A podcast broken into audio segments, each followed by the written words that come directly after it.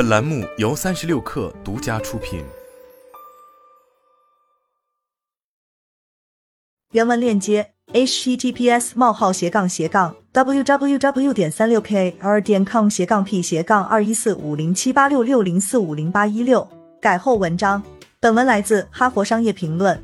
关于工作动力的话题，长期以来一直有争议。我们在一项关于调动员工积极性的问卷调查里发现，一些管理者觉得最重要的是对优秀工作表现的认可，另一些人更加重视物质激励，有人关注人际支持的价值，还有人认为明确的目标才是答案。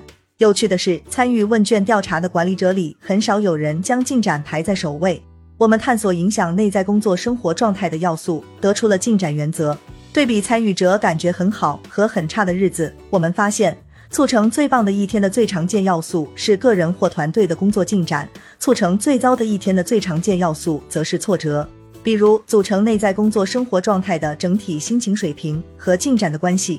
参与者在心情最好的日子里，有百分之七十六取得了进展，只有百分之十三遇到挫折。还有两种经常出现在好日子里的内在工作生活影响要素：直接支持工作的催化要素和营养。这两项都有对应的负面要素。不支持乃至阻碍工作的抑制要素，以及令人沮丧或有破坏性的毒素。催化和抑制要素是对项目的，营养和毒素是对个人的。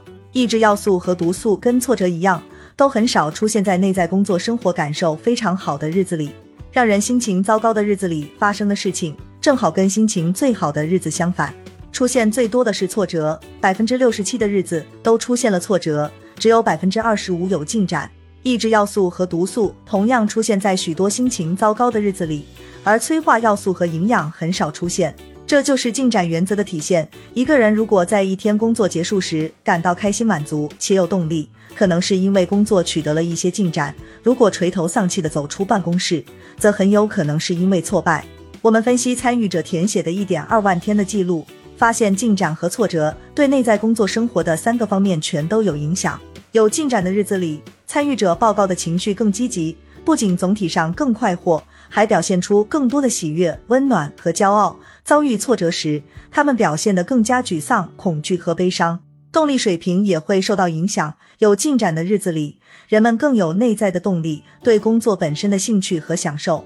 遇到挫折的日子里，不仅内在动力降低，由他人认可产生的外部动力也会降低。显然，挫折会让人总体上变得不在乎、不愿意工作。人的感受也在许多方面出现差异。有进展的日子里，人们在工作中感受到更多的积极挑战，认为团队成员之间相互支持，更多的报告团队和上司的积极互动。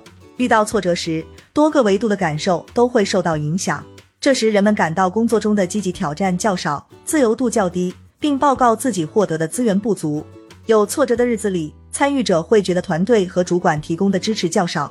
一提起进展，我们通常会想象实现长期目标或重大突破的感觉有多好。这种大的胜利的确了不起，但是比较少见。好在微小的胜利也可以大幅度提升内在工作生活状态。参与我们研究的人们报告的进展事件，有很多只是向前迈出了一小步，却常常引起强烈的积极反应。比如下面这条在高科技公司任职的程序员的日常记录。他对自己当天的情绪动力和感受的自我评价非常积极。我搞清楚了为什么有些地方无法正常运行，我松了口气，而且很高兴，因为这对我来说是一个小小的里程碑。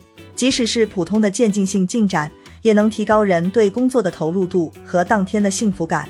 参与研究者报告的所有类型的事件中，有相当一部分对项目本身影响轻微的事件，对参与者自己对于项目的感受产生了重大影响。内在工作生活对创造力和生产力的影响如此强大，而且许多人微小而一致的前进步伐可以累积成强大的执行力。这类经常被忽视的进展对组织的整体表现是非常重要的。可惜反之亦然，微小的失败或挫折也会对人的内在工作生活产生极其严重的消极影响。我们和其他研究者的研究表明，消极事件的影响甚至比积极事件更大。因此，尽量减少日常琐事的烦恼。对于管理者而言格外重要。我们已经说明了朝着一个目标取得进展有多么令人愉快，但别忘了前面说过的，提升表现的关键是在有意义的工作中取得进展，必须是对员工来说很重要的工作，取得进展才会提升内在工作生活状态。回想一下，你做过的最无聊的工作是什么？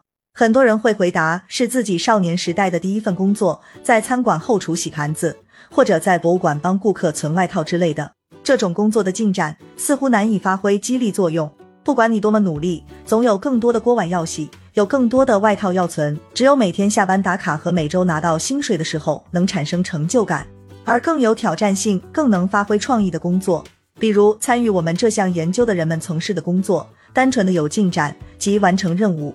也不一定能改善内在工作生活状况。你可能在自己的工作中有所体会，有时候即使努力工作完成任务，也还是没有动力，感到自己没有价值，沮丧。这可能是因为你觉得完成的任务与自己无关，必须是对当事人有意义的工作，才能让进展原则生效。一九八三年，史蒂夫·乔布斯想让约翰·斯卡利放弃在百事公司顺风顺水的事业，来苹果公司当 CEO。据说他问斯卡利。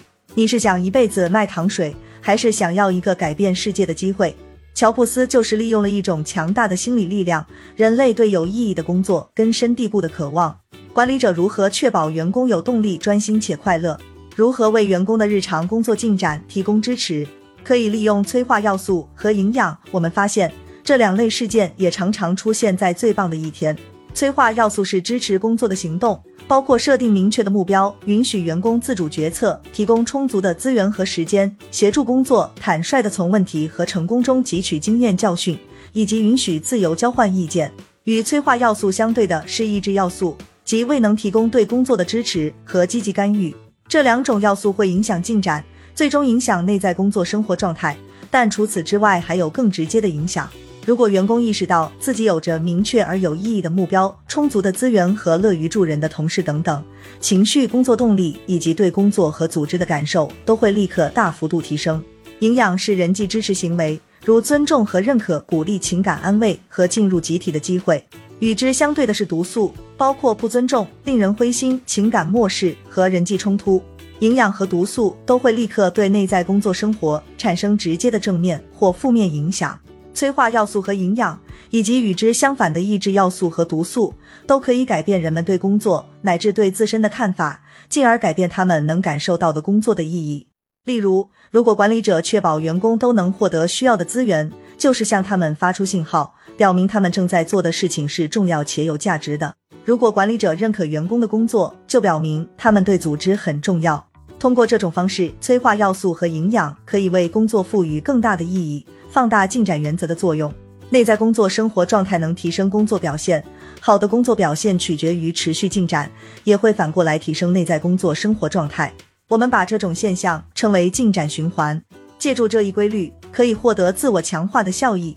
因此，进展原则最重要的意义在于，管理者为员工及其在有意义工作中的日常进展提供支持，不仅可以改善员工的内在工作生活状态。还能改善组织的长期绩效，反过来进一步提升内在工作生活状态。当然，也有负面作用，可能造成负面的反馈循环。如果管理者未能支持进展和尝试取得进展的员工，内在工作生活状态会下降，影响工作表现，再反过来让内在工作生活状态更加糟糕。进展原则的第二个启示是要确保员工有动力且开心。